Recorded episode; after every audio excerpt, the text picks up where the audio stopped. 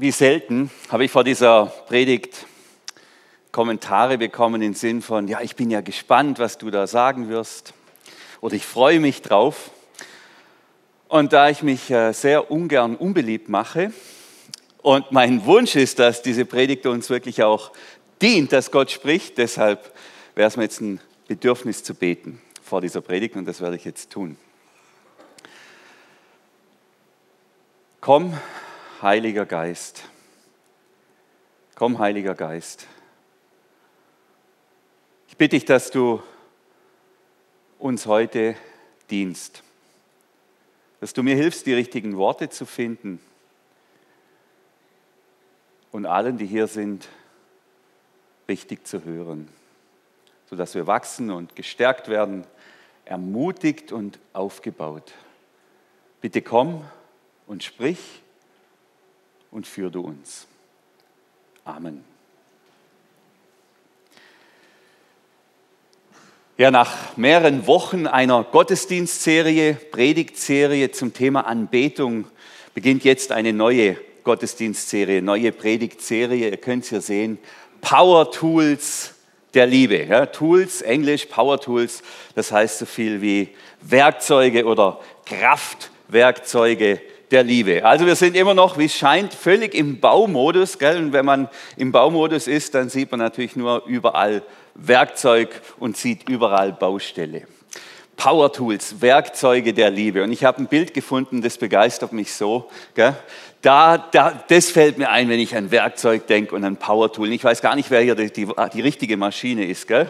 Ob es die Säge ist oder der Thomas.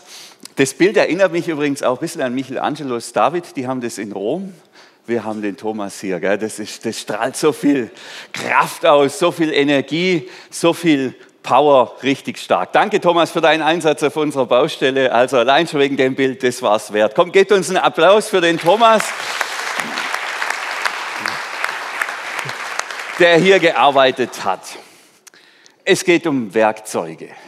Werkzeuge, nicht um eine Baustelle, um ein Gebäude zu bauen, sondern Werkzeuge der Liebe. Es geht um die Gaben, die der Heilige Geist schenkt. Oder andere sagen Geistesgaben oder wieder andere sagen die geistlichen Gaben. Also Gabenfähigkeiten, die der Heilige Geist uns gibt. Ich habe eine Definition dabei oder ich, ich, die, die lehne ich an an Christian Schwarz. Er ist so einer der Chef Theologen, Ideologen für unsere Gemeinde. Ich habe es ein bisschen umgeschrieben, aber im Wesentlichen geht es genau darum. Wir fangen heute ganz trocken an mit einer Definition, das wird aber schon noch ein bisschen knackiger. Eine geistliche Gabe oder eine Gabe, die der Heilige Geist schenkt, ist eine besondere Fähigkeit, die Gott nach seinem Wohlwollen jedem Christen gibt und die zur Verbreitung der Liebe und zum Aufbau der Gemeinde eingesetzt werden muss. Also das ist das, was auch im Neuen Testament zu lesen ist. Jeder Christ, jeder Christ, jeder Mensch, der sich entscheidet, ein Leben mit Gott zu leben, ein Leben, in dem er Jesus hinterhergeht, der irgendwann an der Taufe vorbeikommt und an der Umkehr, der wird von Gott ausgestattet mit einer Gabe, mit einem Talent, mit einer Fähigkeit. Und das kann ein übernatürliches Element beinhalten, muss es aber auch nicht. Und es sind ganz viele unterschiedliche Gaben. Wir haben allein im Neuen Testament drei Gabenlisten. Also man könnte sagen, wir haben allein im Neuen Testament drei Werkzeugköffer. Da hat es unterschiedliche Werkzeuge drin und auch die kleinen äh, und auch die gleichen. Und Gott tut nichts anderes als umhergehen und Werkzeug zu verteilen. Ich hätte da was für dich. Spektakulär ein Kavol-Maßband. Damit kann man die Kalenderkarten vermessen. Nein, natürlich nicht. Sondern man kann messen. Das Werkzeug schenke ich dir jetzt. Ähm, kannst du gut gebrauchen, so wie Gott dir auch Gabe und Fähigkeiten gegeben hast. Nicht für dich, nicht für dich, sondern für uns. Wir brauchen dich. Und die Talente und die Fähigkeiten, die Gaben, die Gott dir gegeben hat, die sind dazu da, dass andere ermutigt werden und dass die Gemeinde aufgebaut wird. Ich habe noch ein anderes Werkzeug, kann man auch immer brauchen, ein Maßband, äh, nicht kein Maßband, ein Klebeband. Das schenke ich dir. So wie Gott dir auch Gabe gegeben hat und Fähigkeit und Talente. Gell? Benutze wohl. Das kann man benutzen, um Dinge zusammenzuhalten und kaputtes reparieren. Vielleicht ist das auch das, was Gott dir geschenkt hat an Gaben. Also darum geht es. Gott gibt uns Gaben, gibt uns Talente, gibt uns Fähigkeiten, die nicht dazu da sind, selber groß rauszukommen oder selber hier stark zu werden, sondern die Kirche aufzubauen, die Gemeinde aufzubauen und Liebe zu verbreiten. Nachlesen kann man das alles im Korintherbrief. Der wird so uns die nächsten vier Sonntage begleiten. Der erste Brief, den der Apostel Paulus an die Gemeinde in Korinth schreibt. Also heute hätte er sicher einen Input der Woche gemacht, hätte ein Video gedreht, weil er muss da ordnend eingreifen. In der Gemeinde in Korinth, da gab es ähm, verschiedene Probleme. Das war eine sehr lebendige Gemeinde, eine sehr dynamische Gemeinde. Also da ist unsere im Vergleich dazu mega zahm, überzahm, kann man eigentlich sagen. Gell? Das Thema dort war, Korinth war eine, eine der größten Städte im Römischen Reich, überhaupt so ein richtiger Melting Pot, so nennt man das, glaube ich. Menschen aus verschiedenen Kulturen und Religionen, Religionen kamen da zusammen und Paulus hat mehrere Jahre in der Stadt gelebt, hat dort gepredigt von Jesus und die Menschen sind Christen geworden.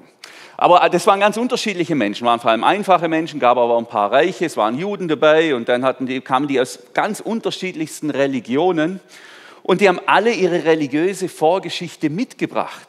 Und dann im Gottesdienst, wenn die Gemeinde sich getroffen hat, dann ist es eskaliert, weil jeder hatte ja so seine religiöse Prägung. Also die Gottesdienste dort, das war so eine Mischung aus, ich sage mal, Diskussion mit massiven, unqualifizierten Beiträgen, Ess- und Trinkorgie.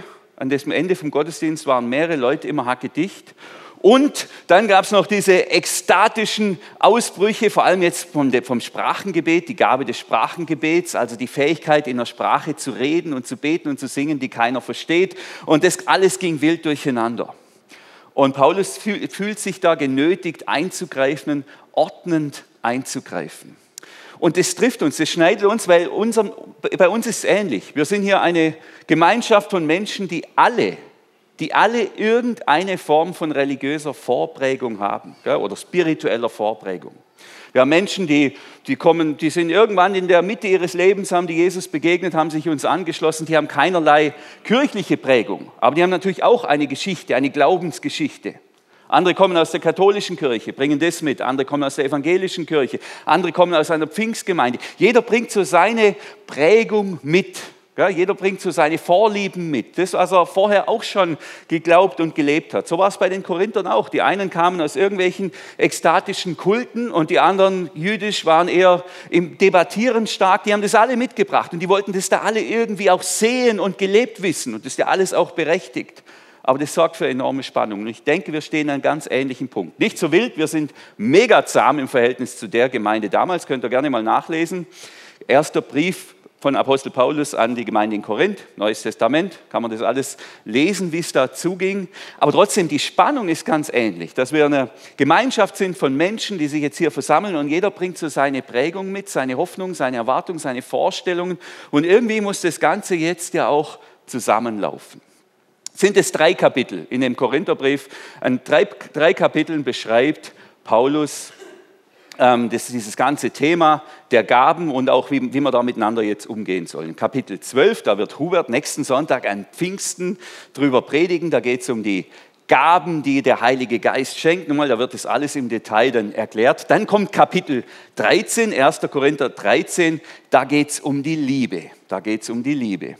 Und das war übrigens die Predigtserie, die wir während unserer Bauphase hatten. Ich, ähm, wir können es hier gerade mal sehen.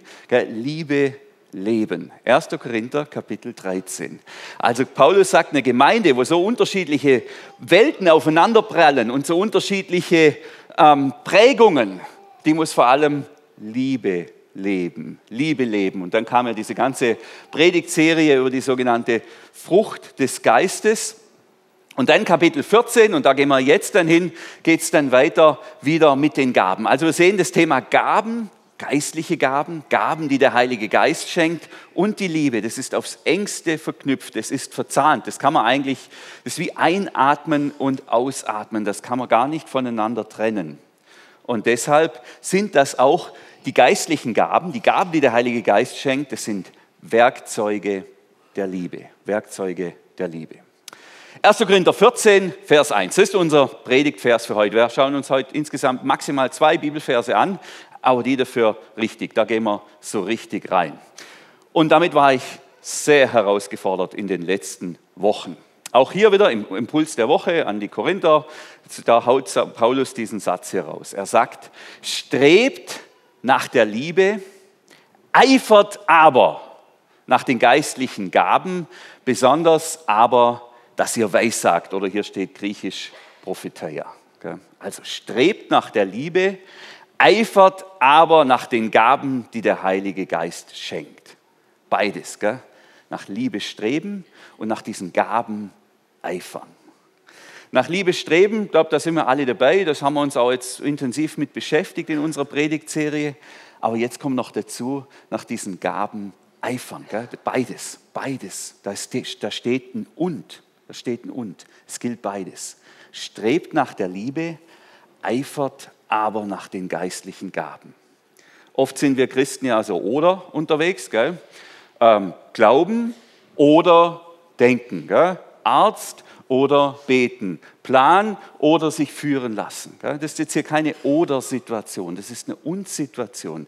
Nach der Liebe streben und nach den Gaben eifern, die der Heilige Geist schenkt. Beides, das gehört zusammen. Das ist auch nicht zu trennen und es ist auch nicht gedacht, dass man das trennt. Und dann steht hier eifern. Gell? Wir sollen eifern oder die Korinther sollen eifern nach diesen geistlichen Gaben. Das ist ein starkes Wort, eifern eifern. Gell? Griechisch Zelote steht da, Simon der Zelot, kennen manche, die sich in der Bibel auskennen. Gell? Das war so ein, so ein kleiner Terrorist, gell? das war ein richtiger Fanatiker. Ähm, das, darum geht es. also Eifern ist mehr als was gut finden. Eifern, das ist was, sich mit Haut und Haaren da reinschmeißen. Ja? Vollgas rein. Wir kennen die Eifersucht als Negativgefühl, als, als was Negatives, aber unglaublich mächtig. Gell? Wer der Eifersucht verfallen ist, der, der, der spürt das im ganzen Leib. Das, ist, das, hat was, das betrifft den ganzen Menschen. Und so ist es mit diesem Eifer auch. Gell? Wir sollen eifern, die Korinther sollen eifern nach diesen geistlichen Gaben. Also das betrifft den ganzen Menschen. Und ich denke, es wird auch noch viel geeifert in unserer Zeit. Ich habe mal ein Beispiel für einen modernen Eifer oder einen postmodernen Eifer. Das sind die Klimakleber. Das ist Eifern, glaube ich. Das ist Eifern. Gell? Die sagen eben nicht nur, naja, ich finde es nicht in Ordnung. Ich finde es nicht in Ordnung mit dem Klimawandel oder wir sollten den Klimawandel aufhalten. Die schmeißen sich da rein mit Haut und Haaren. Die kleben sich da förmlich in das Problem rein. Riskieren, dass sie Dresche kriegen und dass sie da irgendwie weggerissen werden. Die geben alles. Die geben alles für ihr Anliegen. Gell? Klimakleber. Davon steht nichts in der Bibel, aber man könnte sagen, Gabenkleber werden. Das würde in etwa passen. Wir haben ja diese Predigtserie einem unserer ehrenamtlichen Ältesten oder Gemeindeleiter zu verdanken, dem Hubert. Ist der überhaupt hier heute? Der macht volle Kanne, genau. Ein wahrer Diener, der, der Hubert. Er hat, er hat gesagt, also wenn wir über die Liebe predigen, dann müssen wir auch über die Gaben predigen. Ah, okay, Hubert, hast recht. Der Hubert, der ist für mich so ein richtiger Gabeneiferer. Er, er weiß auch, dass ich das so sage, weil er meine Predigt vorher gelesen hat. Und ich stelle mir vor, der Hubert, der zieht sich so eine rote Weste an gell, und klebt sich vorne im Eingang fest. Gell, und sagt, ich gehe erst wieder weg, erst wieder weg, wenn das mit den Gaben hier mal endlich losgeht und wenn das mit den Gaben richtig gelebt wird. Und dann kommt der Roman, unser Hausmeister, mit der schweren Hilti, mit dem Presslufthammer und will ihn raus. Und die Regina, die sagt, nein, der Boden geht kaputt und ein Riesentumult und alle schreien rum, gell, weil sie so im Eifer sind für diese Gaben. Darum geht es, Eiferer werden, eifert nach den Gaben, die der Heilige Geist schenkt. Jetzt wird es herausfordernd. Und dann sagt Paulus, gell, aus allen Gaben, aus allen Werkzeugen, die in diesem Werkzeugkoffer sind, gell, von der Gastfreundschaft über die Heilung, über, ähm, da gibt es ja, auch aus Handwerk ist eine, ist eine geistliche Gabe, von allen Gaben, weil alle Gaben ja vom Heiligen Geist kommen, von all diesen vielen Gaben, die es gibt, nimmt sich Paulus jetzt eine raus. Eine. Gell? für die Korinther und sagt, aber eine, die, das ist das beste Werkzeug, das ist, das ist der Hammer unter den Werkzeugen sozusagen. Gell? Die Prophetie, also dass ihr weissagt, dass ihr prophetisch redet. Und das hat mich dann schon sehr herausgefordert. Okay, eifern, eifern und jetzt auch noch nach diesem prophetischen Reden, das ist die Anweisung, die Paulus hier weitergibt. Jetzt, wenn wir über Prophetie reden und an Propheten denken, da hat wahrscheinlich jeder irgendein Bild im Kopf, wie so ein Prophet aussieht. Viele Menschen denken bei Propheten, denken die so an die Männer aus dem Alten Testament, erstmal so ein Bart, gell, und dann müssen die alt sein und ein bisschen auch beleibt sein und eine donnernde Stimme haben und dann sagen die das Gericht voran und dann sagen die voraus, dass in fünf Jahren, da kommt dann, da kommt dann das Ende der Welt. Gell. So irgendwie denkt man, wenn man an Prophetie denkt, wir, wir denken so, das ist eine Vorhersage, vielleicht so christliche Kachelmann oder Kachelmann bei Bibel TV, man tut da irgendwie halt ankündigen, was in Zukunft passiert. Dabei, und das ist wichtig, und deshalb habe ich auch hier eine Gabe für die, äh, eine Definition der Gabe der Prophetie, geht hier, es kann um die Zukunft gehen, aber es geht vor allem um die Gegenwart bei der Prophetie. Es geht um das Jetzt. Hier wieder auch, ich folge Christian Schwarz, ich habe es ein bisschen umgeändert, aber im Wesentlichen folge ich seiner Definition. Er sagt folgendes, die Gabe der Prophetie befähigt Menschen, eine Botschaft von Gott in eine ganz konkrete Situation hineinzusagen. Manche Christen benutzen Begriffe wie Bild oder Eindruck oder Vision für das, was hier als Gabe der Prophetie bezeichnet wird.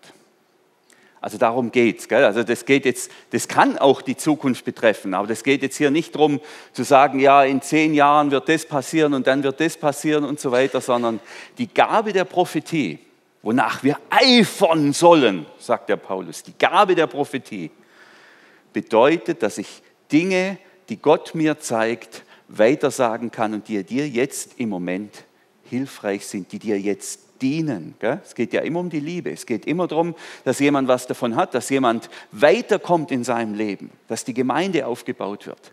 Darum geht es. Also, strebt nach der Liebe, eifert aber nach den Gaben, die der Heilige Geist schenkt, besonders aber, dass ihr weissagt oder prophezeit. Die Herausforderung ist, das macht das Thema noch ein bisschen komplexer, dass es diese Gaben gibt, die werden ja auch eindeutig benannt von Paulus im Neuen Testament. Aber jede dieser Gabe, oder fast jede, nicht jede, fast jede dieser Gabe hat auch sowas, wir nennen das wie eine Universalrolle. Also es gibt immer Momente in jedem Leben als Christ, wo man Botschaften von Gott empfängt. Also es gibt immer so prophetische Momente. Deswegen man, hat man noch nicht die Gabe der Prophetie, aber es gibt eben diese prophetischen Momente. Ich würde sagen, wenn Paulus sagt, strebt aber und eifert aber nach dieser Gabe, dann dürfen wir nach beiden eifern. Sowohl diese prophetischen Momente wie eben auch nach dieser Gabe. Wie sieht es praktisch aus? Ich habe viel erlebt, viel erlebt mit dieser Gabe. Und das hat mich auch so herausgefordert zu dieser Predigt. Vor zwei Wochen habe ich was Wunderbares erlebt. Ich war im, im Kloster, könnte man sagen, in Bayern für eine Schweigewoche. So nach dieser ganzen Bauphase, mal eine Woche habe ich mich von allem abgeschnitten, gell, um zu beten. Nichts anderes tun als beten. Also das geht dann so, da fahre ich dann dahin, dann schalte ich das Handy aus, keine Bücher, nichts dabei und dann wird geschwiegen. Gell, mit, da war nochmal ein anderer Pfarrer und noch eine, eine Theologin und nochmal jemand wir haben dann miteinander geschwiegen. Ja, da gibt es dann eine kleine Andacht morgens, wir beten miteinander und dann hat jeder für sich stille Gebetszeiten und es gibt ein Gespräch. Eine Woche lang nichts, einfach alles offline sein, komplett von allem, um eben mal rauszukommen aus diesem Nebel und wieder Gott nahe zu sein. Und einmal am Tag gibt es so ein zehnminütiges Gespräch mit, in dem Fall hieß die Exerzitienbegleitung. Es waren ignatianische Exerzitien für jemanden, der sich da auskennt. Und da geht es eben darum, ähm, was, wie gestalte ich jetzt die Gebetszeit? Vor allem Bibelgeschichten meditieren, das war so die Aufgabe. Und ähm, ich rede mit der Frau und sage, ja, ich habe hier diese biblische Geschichte, glaube ich, von Gott geschenkt bekommen, die möchte ich jetzt meditieren, da werde ich jetzt hineingehen, da, da versenke ich mich jetzt mal diesen Tag hin, hinein. Und dann schaut sie mich an und sagt, na, ich habe den Eindruck, ich habe den Eindruck, Sie sollten diese Geschichte, also per se, Sie sollten diese Geschichte meditieren und bewegen. Dann habe ich gesagt, nein, nein, nein, ich mache diese Geschichte. Die gefällt mir viel besser. Die, die, die, die spricht mich an. Und sagt sie, Herr Blessing, nein, mein Eindruck ist wirklich, Sie sollten Ihre Widerstände überwinden und in diese Geschichte hineingehen. Und dann dachte ich, okay, wenn sie es mir so deutlich sagt, dann werde ich es tun. Und dann habe ich mich auf diese Geschichte eingelassen, habe zwei Tage mit meinen Widerständen gekämpft und dann war ich drin und es war so stark, so stark, weil mir Jesus, der Auferstandene, begegnet ist in dieser Geschichte, in dieser ganzen Erfahrung. Aber ohne diese Frau, ohne dieses Wort von ihr, wäre ich da nicht hingekommen. Das ist für mich ein Beispiel, für, zumindest für einen prophetischen Moment. Da hat jemand einen Eindruck, einen Impuls und sagt, mach so, mach so, das ist die richtige Richtung. Und ich lasse mich darauf ein und bin enorm beschenkt und profitiert. Was, was für ein Geschenk, was für eine gute Sache. Ich denke, das war so ein prophetisches Moment. Ich habe auch schon erlebt, dass es Menschen gibt, die wirklich ganz ausgeprägt die Gabe der Prophetie haben. Als 19-Jähriger war ich in den USA bei so einer Art Bibelschule. Ähm, in Colorado war das und das war wild. Also es war wirklich wild und sehr emotional, sehr häufig sehr emotional. Und manche kennen mich, die wissen jetzt, die Emotionen sind jetzt nicht gerade meine größte Stärke. Mir war das manchmal zu heftig. Und dann hieß es an einem Abend wieder, die Prophetin kommt, die Prophetin kommt. Und ich dachte, ja, macht ihr mit eurer Prophetin. Ich brauche keine Prophetin. Die Prophetin kommt. Daniel, da musst du dabei sein. Die Prophetin kommt. Nein, ich werde nicht dabei sein. Ich werde mit meiner Freundin telefonieren. Das ist mir wichtiger. Ähm, dann wollte ich mit meiner Freundin telefonieren, meine heutige Frau. Und damals gab es noch keine Handys, sondern muss man dann da, und wenn die Prophetin da war, dann war das Telefon frei, gell? weil alle wollten ja bei der Prophetin sein, außer ich. Ich wollte telefonieren mit meiner Freundin. Bin dann zum Telefon und leider hat das Telefon nicht geklappt, irgendwie hat es nicht funktioniert und dann musste ich gar durch diesen Versammlungssaal wieder aus dem Telefonraum raus. Und jetzt war ich schon da und dann habe ich gesagt, Daniel, bleib doch sitzen, okay, dann, wenn die Prophetin schon mal da ist, dann bleibe ich da. Und dann kam die, und es war wirklich unglaublich, eine ganz alte Frau war das und die ging dann von einem zu anderen und dann saß ich da und dann kam die, hat die immer so gemacht. und hat dann aber äh, gesagt, was sie sieht, was Gott ihr zeigt, was über meinem Leben steht. Und, und hat dann das alles gesagt auf Englisch. Ich sage es jetzt nicht, was sie gesagt hat, das erzähle ich gerne im persönlichen Gespräch.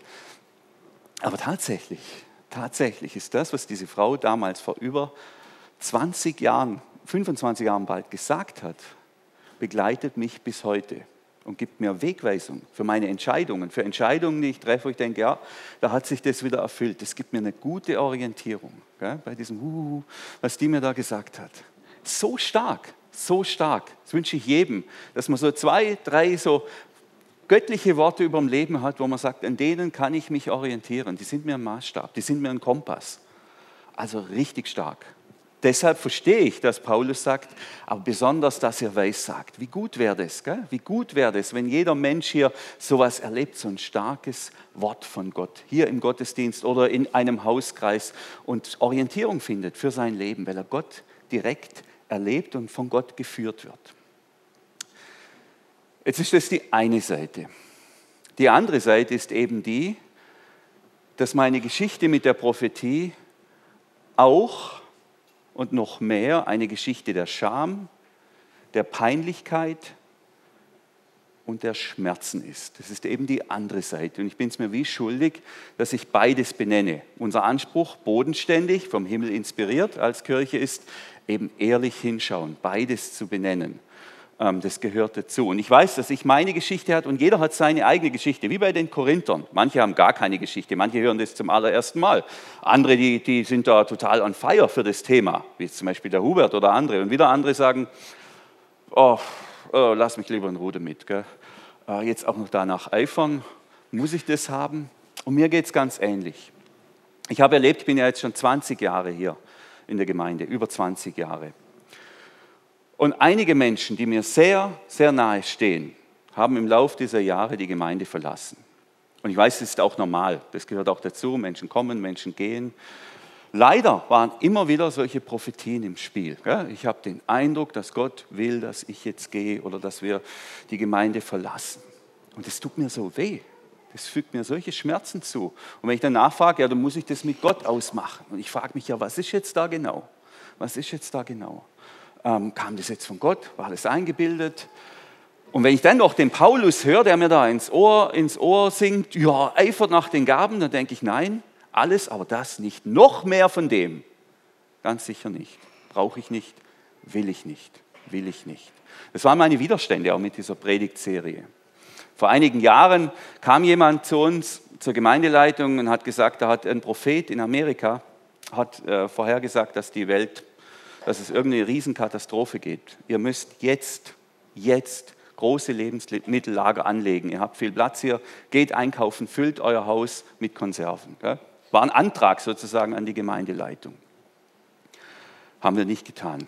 Und jetzt ist es schon so viele Jahre her, das Zeug wäre alles schlecht, wir müssten es wegschmeißen.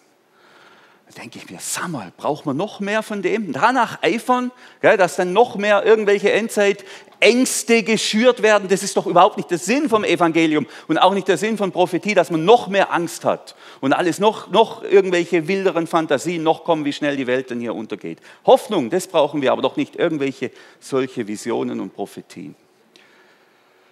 Ich habe erlebt, Menschen sind gestorben, das ist ja normal in 20 Jahren, dass Menschen sterben. Ähm, aber wenn jüngere Menschen sterben oder Menschen, wo man das Gefühl hat, die sind, die sind einfach noch nicht so weit, jedes Mal, jedes Mal gab es wieder Prophetien. Der Mensch wird heil, der Mensch wird gesund. Meine Frau hat es erlebt, als ihr Vater gestorben ist. Ich sehe den wieder, wie er, wie, er, wie er rumläuft. Gott wird diesen Menschen heilen. Fakt ist, in diesen 20 Jahren, seit ich hier bin, ist noch nie ein todkranker Mensch geheilt worden. Aber ich habe erlebt, dass man nicht mal mehr in Ruhe sterben kann, aufgrund von irgendwelchen Prophetien und von dem Druck und dem Zwang, der dann entsteht, wenn man dann noch unbedingt ähm, irgendwie heil werden muss, obwohl keiner mehr heil wird, sondern weil es einfach die letzte Wegstrecke ist und die muss man dann Mensch auch gehen lassen. Da frage ich mich, muss das sein? Noch mehr von dem brauchen wir das wirklich? Brauchen wir das wirklich? So, das sind so, das ist, das, das wie die andere Seite. Ich habe erzählt, was mich da so beglückt, was ich jedem wünsche und was mich da auch so herausfordert. Was mich da auch so herausfordert mit dieser Gabe, mit dieser Prophetie und mit den Erfahrungen, die ich da gemacht habe. Und wenn es dann noch, noch, und die Geschichten erzähle ich nicht, wenn es jetzt nur um die Liebe geht, dann wird es ganz dramatisch. Gell? Wenn die Eindrücke, oh, ich habe den Eindruck, du sollst mich heiraten, äh, äh, oder Gott sagt, du sollst mich heiraten, oder, und allzu oft habe ich eben leider den Verdacht, dass die Wünsche und die Komplexe eines Menschen in den Prophetien dann zum Ausdruck kommen. Ich kann das Geplär eurer Lieder nicht mehr hören, spricht der Herr. Eure Musik, die ist wieder göttlich. Gefällt dir unsere Musik? Nee, die finde ich furchtbar. Aha, okay, alles klar. So, da vermischt sich so viel. So schwierig. Und da kann man eine ganze Gemeinde, das habe ich eben auch erlebt, in Abgrund reißen, wenn man dem dann wieder zu viel Raum gibt. Wie gehen wir denn jetzt mit der ganzen Sache um? Ja, da liegt so viel Kraft drin, so viel Gutes und gleichzeitig so viel Schmerz und so viel Schwieriges. Und da wäre vielleicht jetzt auch mal ein guter Moment zu fragen, gilt das überhaupt für uns? Wir, sind ja, wir haben hier einen Brief, den hat der Apostel Paulus verfasst an die Gemeinde in Korinth ähm, kann man das jetzt einfach so nehmen, was man da so liest und das eins zu eins auf uns übertragen. 1. Korintherbrief, Kapitel 14, die Verse 31 bis 33, die habe ich jetzt hier nicht. Wisst ihr, was da steht? Weiß wahrscheinlich niemand gerade auswendig. Die Frau soll schweigen in der Gemeinde, die soll ruhig sein. Wenn sie Fragen hat, dann soll sie daheim ihren Mann fragen. Anweisung von Paulus im selben Kapitel. Und dann stellt sich doch die Frage, wie relevant ist dieses Kapitel für unsere Zeit heute noch? Gilt es noch? Ist es noch aktuell? Wenn da auch solche Sachen stehen, wo wir ja schon irgendwie denken, naja, also das hat wohl mit uns nicht mehr viel zu tun. Gilt es noch? Ich würde sagen, ja. Und zwar unbedingt. Warum? Warum? Das Ziel, das Paulus verfolgt mit diesem ganzen Korintherbrief, aber auch mit diesem Kapitel 14, ist der Aufbau der Gemeinde, Stärkung der Gemeinde und Verbreitung der Liebe. Und dann zählt er einzelne Maßnahmen auf. Dass die Frau schweigt im Gottesdienst und zu Hause ihren Mann fragt, dient es heute noch dem Aufbau der Gemeinde? Ich würde sagen, nein, ganz im Gegenteil. Es gibt nur Ärger, Stress, Streit. Das bringt nichts. Damit wird keine Gemeinde aufgebaut, heutzutage mehr. Passt nicht in unsere Zeit. Dient es dem Aufbau der Gemeinde, wenn wir nach der Liebe streben ähm, und nach geistlichen Gaben eifern, insbesondere nach den Prophetien? Da würde ich sagen, wenn wir es gescheit machen, ja, unbedingt. Und genau deshalb gilt es heute auch noch. Ich habe noch einen anderen Vers dabei, der bestätigt es eigentlich. Das wäre ähm, aus dem Thessalonicher Brief, Tess heißt Thessaloniki, kennt ihr vielleicht, Stadt in Griechenland. Wenn jemand unter euch in Gottes Auftrag prophetisch redet, dann geht damit nicht geringschätzig um, sagt Paulus. Gell? Also nehmt es ernst, nehmt es ernst. Prüft jedoch alles und behaltet das Gute. Das ist der Punkt. Prüft alles und behaltet das Gute. Also es gibt dieses prophetische Reden gell? und nehmt es ernst, tut es nicht ab. Und ich mit meinem, sage ich mal, ich, ich, bin verbrannt an der Stelle, irgendwie auch verbrannt. Bei aller Wertschätzung und bei allem Guten, was ich jetzt gerade vorletzte Woche wieder erlebt habe, bin ich doch mit manchen Formen und manchen Ausdrucksformen dieser Prophetie verbrannt. Gell? Und dann lese ich das aber, dann geht damit nicht geringschätzig um. Gell? Dann muss ich mich selber an beiden Ohren ziehen, beiden Ohren.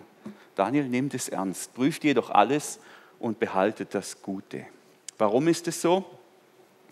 Gehen wir nochmal eine Ebene drüber, weil ganz einfach, es gibt keine reine Gottesoffenbarung.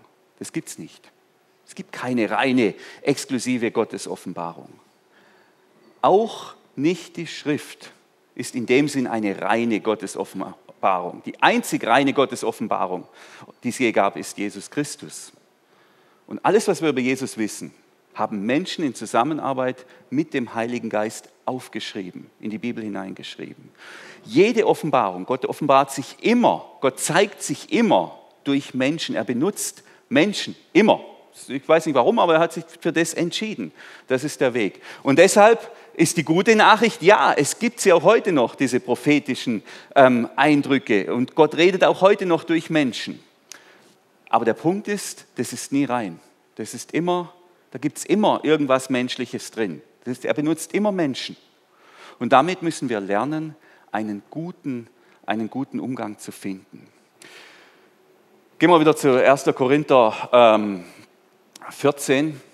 Was heißt denn jetzt also eifern? Eifern nach den geistlichen Gaben, besonders aber, dass er weiß sagt. Für Menschen wie mich, und ich weiß nicht, wie viel es ähnlich geht von euch, ich nehme an, das ist ein Bruchteil. Die allermeisten haben einen ganz anderen Zugang zum Thema. Für mich heißt dieses Eifern, dass ich mich nicht schlecht, äh, ausruhe auf meinen schlechten Erfahrungen. Gell? Das kann man nämlich auch machen muss ich mir in den Ohren ziehen. Das ist übrigens auch mein Vorwurf an diese Dekonstruktionsszene, der ich mich sehr verbunden fühle. Man kann sich irgendwie die schlechten Erfahrungen auch als Ruhekissen benutzen und dann immer mit dem Finger zeigen und Witze machen und irgendwie sich rausnehmen, weil ich bin ja der Verletzte, ich bin ja der Verbrannte.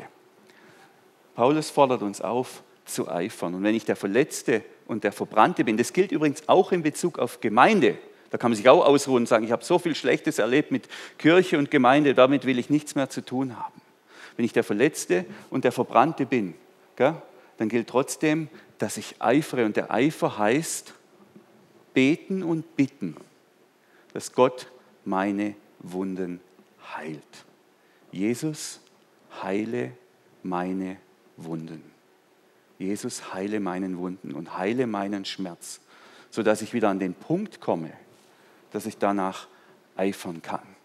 Das ist der Punkt. Es ist eine Möglichkeit, wie ich, da, wie ich, wie ich eifern kann in meinem Schmerz drin, in, meinem, in meinen Schwierigkeiten, die ich eben habe mit diesem Thema. Aber nicht mich zurücklehnen und ausruhen und sagen, naja, ich habe genug erlebt, ich will damit nichts mehr zu tun haben. Meine Frau und ich, wir hatten mal ein Montagsauto. Kennt ihr das? Montagsauto? Ja, von einer großen deutschen Volksmarke. Gell?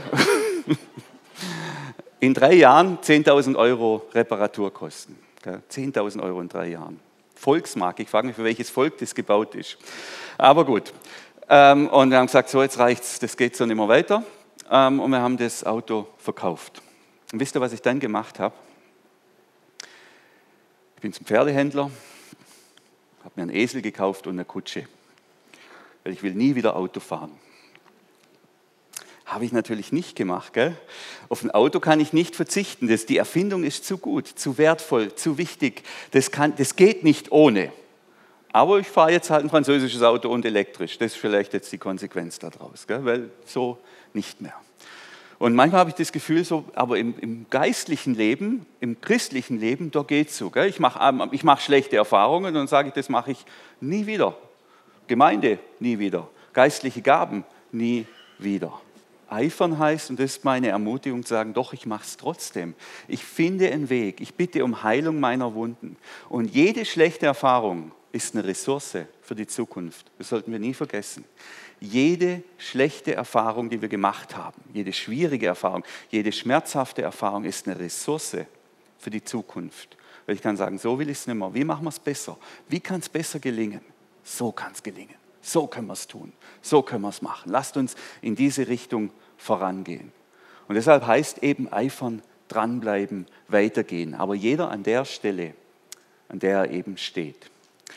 Ich habe fünf Gebete formuliert, fünf einfache Bitten.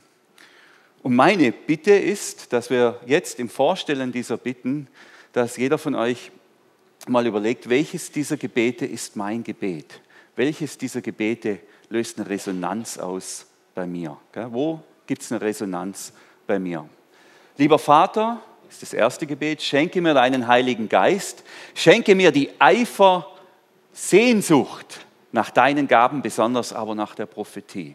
Da habe ich gemerkt, da gibt es gar keine Sehnsucht mehr. Ich finde es zwar irgendwie gut, aber dass ich da irgendwie noch eifern will, ist gar nicht mehr da. Das ist verdeckelt, das ist abgeschlossen, das kommt nicht mehr vor in meinem Leben.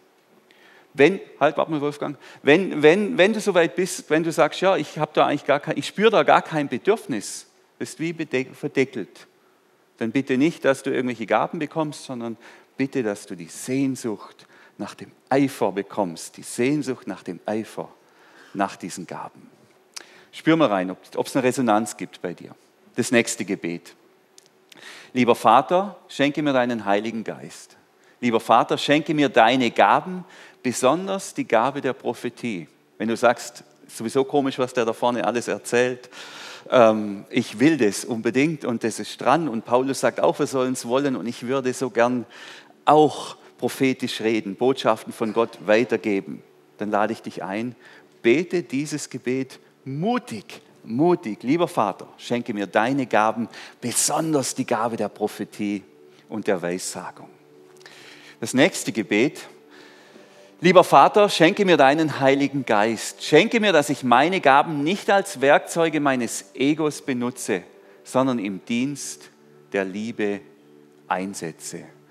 Wenn du sagst, ja, ich glaube, ich habe da so Talente, ich habe da so Gaben, ähm, sogar vielleicht geistliche Gaben oder sogar die Gabe der Prophetie, dann schenk mir, dass ich die nicht für mich benutze gell? und für meine Wünsche, dass meine, meine Vorstellungen durchgesetzt werden von Gemeinde oder von dem, wie es, hier, wie es hier zusammen sein muss, sondern schenk mir, dass ich das als Dienst benutze, als Werkzeuge, um die Liebe zu verbreiten und die Gemeinde aufzubauen.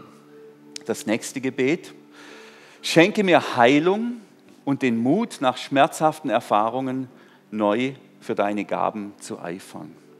Und es braucht Mut. Es braucht Mut. Wenn da so viel Schmerz drin steckt, wenn jemand gestorben ist und diese Erfahrung und das alles in uns darum wabbert, heile meine Wunden. Und wenn die Zeit so reif ist, wenn es soweit ist, Herr, dann gib mir den Mut, wieder ganz neue Schritte zu wagen. Vielleicht stößt dieses Gebet auf Resonanz bei dir. Und dann gibt es noch ein Gebet, das ist vielleicht das mutigste Gebet von allen. Lieber Vater, schenke mir den Mut, da wo ich mit meinen Prophetien voll daneben gehauen habe, ehrlich hinzuschauen und um Vergebung zu bitten. Wisst ihr, auch der beste, der größte Handwerker macht mal einen Fehler. Das ist ganz normal. Ich habe gesagt, es gibt keine reine Gottesoffenbarung. Auch die größten Propheten hauen mal daneben. Ist alles nicht so schlimm solange man den Mut hat, es zu benennen und zu bekennen und sich wieder in die Augen zu schauen. Und vielleicht spürst du, ja, ich war mal so ein bisschen so unterwegs und möglicherweise habe ich mehr Menschen verletzt, als ich es mir eingestehen will. Schenk mir den Mut, da wo ich mit meinen Prophetien voll daneben gehauen habe, ehrlich hinzuschauen und um Vergebung zu bitten. Ich zeige nochmal alle Gebete. Wolfgang macht es, vielen Dank. Lieber Vater, schenke mir deinen Heiligen Geist. Überleg mal, wo gibt es eine Resonanz bei mir? Was heißt eifern jetzt für mich? An welchem Punkt stehe ich heute, jetzt in diesem Gottesdienst?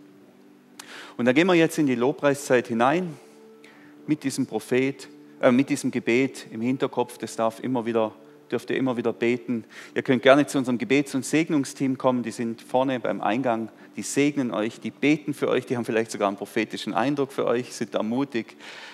Also nutzt das Ganze. Lieber Vater, schenke mir und schenke uns deinen Heiligen Geist, sodass wir eifern nach deinen Gaben. Amen.